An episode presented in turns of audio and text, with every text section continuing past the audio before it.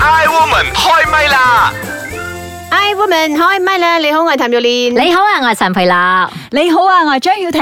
啱噶。啦，繼續咧就上 icekitchen.com 咧咁啊，聽我哋嘅節目啦吓。 係啦，咁啊，今次咧我哋講下一個就係有一種精神叫做冰島足球精神啊。嗯，嗯大家都知啦，過去嗰個上個月嘅世界盃啦，哇！大家真係晚晚捱夜啊，真係好服嗰啲 人啊，真係。係啦我一場都冇捱過服， 我冇。誒哎我都捱服你過，我都捱過一啲嘅。係啊嗯，嗯我冇啊，因為精神真係唔係咁好，再加冇嗰上兩點嗰個比較難啲啦，講真。我喜歡嘅強隊好似今次真係差全部爆強人冷意爆冷咯。爆冷，嗯，嗯，OK。不過今次咧喺誒呢個世界盃入邊啦，同埋之前嘅歐洲盃咧，就聽到有呢一個冰島足球，咁我就為之好愛慕佢哋，係好仰慕佢哋嘅原因咧就係佢哋嗰種拼搏嘅精神。因為其實咧喺冰島咧，佢誒唔係一個好適合即係足球嘅一個國家嚟嘅，因為佢嘅地方好細啦，佢人口又少啦，人口只有三十三萬人，嗯咁然之後咧佢嘅誒即係大半年嘅時間咧，其實都係睇凍北極凍光嘅。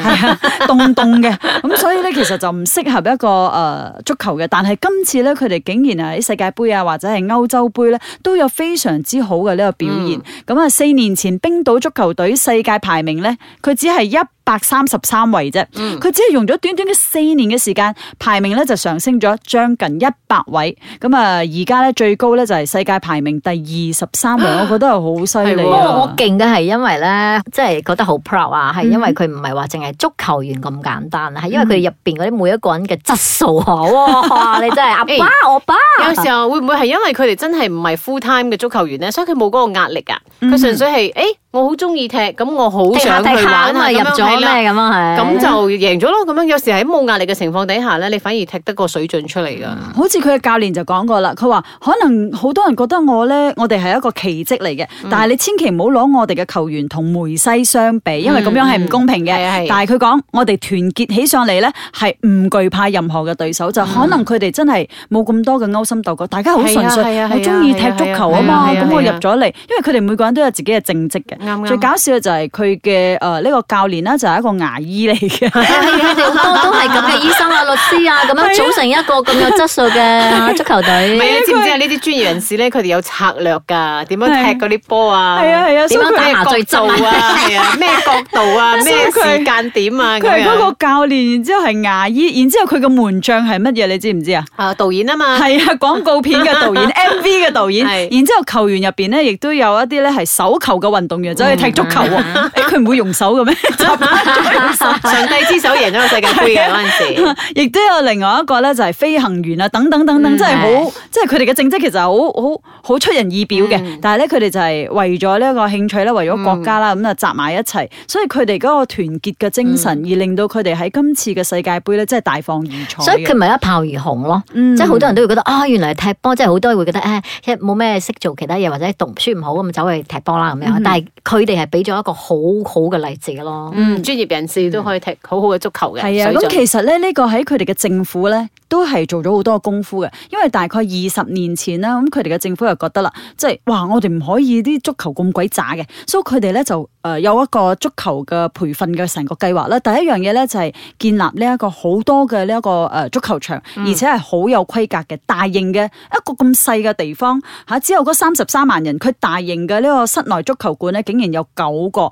咁啊喺呢一個十萬平方公里嗰個國土面積嘅國家咧，冰島就已經擁有一百七十九個標準嘅足球場，同埋一百二十八個小型嘅足球場。喺冰島嗰度基本上係人人都踢波嘅，嗯咁佢哋亦都係將啲教練咧，即係派過去咁啊考一啲誒、呃教練牌啊等等等等。咁然之後佢哋嘅誒足球場咧係全年免費，俾任何人你要去踢你就去踢。嗯咁、教練咧見到邊個佢都會係俾你哋免費嘅呢一個教你點樣練球啦等等嘅。嗯我知咁、然之後、球星同埋一啲普通人亦都係一齊喺度練習嘅，嗯所以變咗對好多啲小朋友嚟講就係、誒。我哋大家係平等嘅噃，我同嗰個球星都係一樣嘅喎，嗯所以變咗啦，係咪就培育到成個國家嘅呢一個嗯啲國民嘅興趣啦你反而我喺足球呢移方民面咧，三十三萬人啊，係咪扣咗老人家、扣咗 B B、扣咗嗯女人之後，所剩無幾嘅啫 喎。係啊，係啊所以佢哋真係好犀利啊勁啊！同埋我差唔覺得多係佢全民運動嚟我覺嘅，得二十年前佢一定係換一個好好嘅政府， 跟住換咗一個好好嘅青年部體育部長，所以咧佢哋全民嘅運動咧先獲得提升嘅。我哋係啊馬來西亞都有希望㗎，係啊可能分分鐘咧廿年後我哋都有一隊嘅係啊球我哋隊有一次咪爭啲踢入嘅咩？我哋以前都有啊嘛，就因為遇到個俄羅斯咩嘅事件啊嘛，跟住大家 boycott 啊嘛，結果我哋嘅係啦，隊就入入唔唔到到係啦，啦，我哋咩冇事去啊啊，咪就放棄咗嗰一屆。啊大家唔參自加此之後就冇得再入啦。 係啦，嗯你有冇睇過我啦我啦咩？ 所以啦，我哋有希望嘅，張雨婷，我哋唔好放棄啊嘛，馬來西嗯係我亞絕隊啊！哇！而家馬來西亞真係充滿咗希望啦。係啊係啊係係啊。咁啊，其實咧喺今次嘅呢一個冰島足球入邊咧，我睇到最正嘅一樣嘢就係佢哋喺逆境當中，喺先天嘅條件不足嘅情況底下咧，只要係有毅力，能夠係變通嘅話，同埋熱愛即係呢一個運動，你都可以創造到奇蹟嘅。嗯，我哋都好熱愛嘅，唔知我哋會創造啲咩奇蹟啊咧？我哋一齊嚟聽下我哋我哋聽下嘅先茶煲劇場。慈悲蓮，慈悲蓮，把口有時都幾賤。夏綠庭，夏綠庭，最冇記性錯唔定。優雅樂，優雅樂，淡淡定定有錢剩。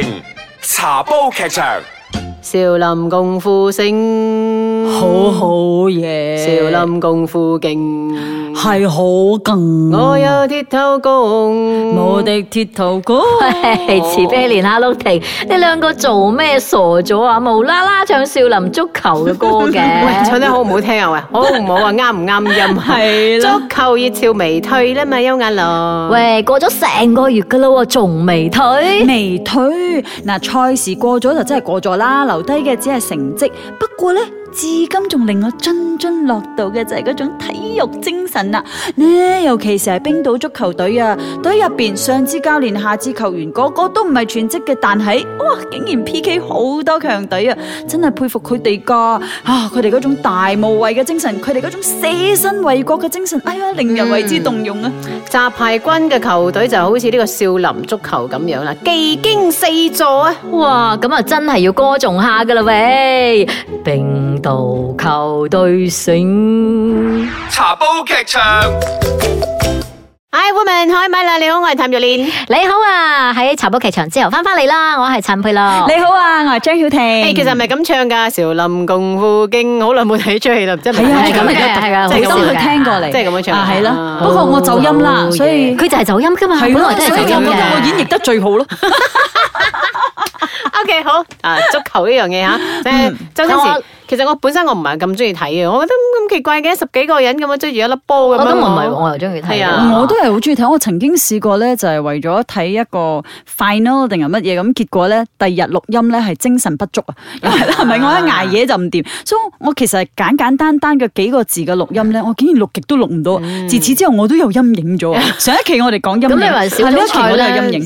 即係六十四隊咁樣，我咧我就追唔晒追唔嘅，因到為嘅太係啦係多，啦我都係睇得咗等到比較後比較快啦啲快啦但係啲快係啦咧就一定會睇嘅。好似我女咁樣，佢都追嘅，佢都佢今次佢都好似發現新大陸。哎呀，我我都唔知奧拉圭，今次我知奧拉圭啦，奧拉圭就喺度嗯睇。不過其實咧講到話即係足球咧，我係中意球星 多啲，靚仔啊要力嗰啲。咁我又覺得唔係啊，佢可以成為球星係真係因為咧，佢真係當踢然得啦，係啊係當然啊，啦不過呢樣咧，嘢我最庸之意唔係咁在於嗰個球，啊而係個星咁樣啊樣同啫。埋咧，我每一次誒世界盃足球盃，我都要諗起李克勤㗎啦，你知啦，唱歌嗰啲啦，啊遲啦，遲啦，咁啊但係我又會睇翻呢個 YouTube 咧，好多嗰啲咧，佢有嘅咩 Top Ten 啊，嗰啲好誒咩嗰啲 football incredible 嗰 team song 啲咁樣啊啊，或者係 Top Ten 最好嘅 banana cake 啊，或者係 Top Ten 最 crazy 啊，或者係 Top Ten 啊最好嘅嗰啲咩龍門啊嗰啲，哇，好精彩喎！原來真係收集咗呢啲咁嘅嘢，我哋遲啲都係一次哇估佢唔過到啊！睇翻成個記錄咁啊。OK，而家係快問快答啦吓，你點形容你對呢一個冰島足球隊，即係知道咗佢嘅故事之後咧，你點樣去睇呢一個足球隊咧？佢帶俾你啲咩啟示？嗯我想去冰島咯，喺北極睇北極光。 光啊，唔係啊，睇足球場。去揾牙醫啊！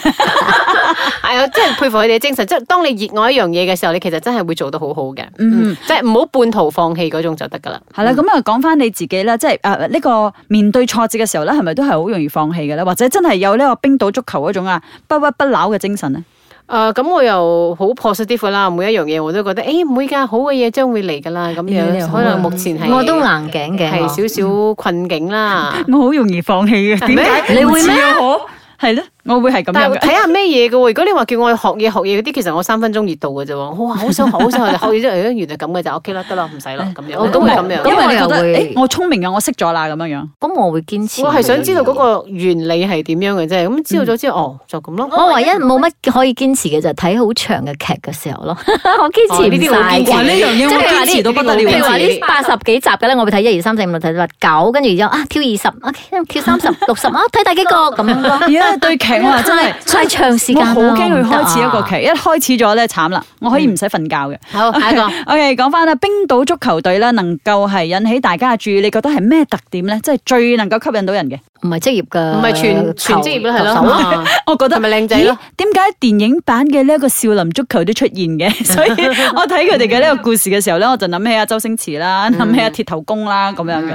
OK，講一個真實發生嘅一啲勵志故事俾我哋聽下。真實發生嘅勵志嗯故即事係喺我哋啊嘅身邊，即係好似冰島足球，我哋聽到嘅係好勵志嘅一啲啊一個精神帶出嚟嘅。哦咁你哋有冇睇過你身邊有嗯嘅有嗯朋有，友？我真我係好身邊有一個勵志嘅朋友係咁樣嘅，以前係做啊製造公司嘅，同佢一齊拍過嘢咁樣嘅。嗰陣時咧，佢曾經有一段時間我哋冇聯絡啦。原來咧佢係走佬爭人錢，走到去啊唔知泰國啊定係唔知邊度，亦都同新加坡嘅老細借錢，諸如此類咁乜嘢嘅。但係而家咧佢係生活好美滿，甚至移民咗去啊澳洲，喺澳洲有自己嘅事業。誒啊，即係喺呢段時間，其實佢係佢係努力咁去工作，咁去去還錢呢樣嗰樣，咁到後來而家佢係好開心咁喺澳洲生活嗯嘅。咁、我覺得誒 O K 喎，真係冇放棄過。佢話佢曾經因為爭好多人嘅錢咧，佢曾經想過跳樓㗎。哎佢真係企喺嗰個啊窗口邊定係唔知邊度，佢真係諗過要跳落去姓嗯嘅。黃嗰個啊？啊，後來佢就誒冇咯，冇咁做咯。嗯，哦，OK。咁阿培咧，算唔算勵志啊？哇，好我覺得勵志啊呢個，因啊為我覺得嗯有啲難關捱過咗，係啊，你就係同埋另我外一個係春天㗎佢啦講呢個故仔俾我聽嘅時候，我有少少就係覺得啊，係啊，嗯，當其時我又冇鼓勵到佢啊唔知道原來咁佢樣，咁啊嗯，係咯，好哦好彩你真係捱過嚟，而家你有呢個機會同我講翻你嘅故事，係真係好開心嘅。都有嗯嘅，但係即係霎時間咁樣，我要 諗唔到。真係成身熱㗎因為因為以前我做好多訪問咧，係有關呢啲咁樣噶嘛，嗯你記得嘛？咩凡事有轉機啊，類似咁樣啊，即係好多呢啲勵志故事嘅。我記得一個係誒唱歌咯，係。嗯佢自己面對嘅嘢啦，我覺得嗯啊，鄭錦昌唱歌好係多講好過多佢自己 artist 人生故事咧，都都係咁係咁樣嘅。啊嗯，OK，啊所以喺呢度咧，亦都希望咧，大家誒、呃即係無論係聽咗我哋嘅勵志故事又好，或者係睇到啊冰島冰島足球隊嘅呢一啲係，佢哋不屈不撓嘅精神咧，啊即係做住一個 full time 咁，都係因為興趣啦，咁啊為國家啦，繼續咧即係呢一個足球嘅事業嘅。咁誒、呃都希望大家可以係藉住呢一啲咁正面嘅嘢去面對生活上可能面對到嘅困境，咬一咬牙關，過一過，咁之後你又睇到另外一個春天嘅啦。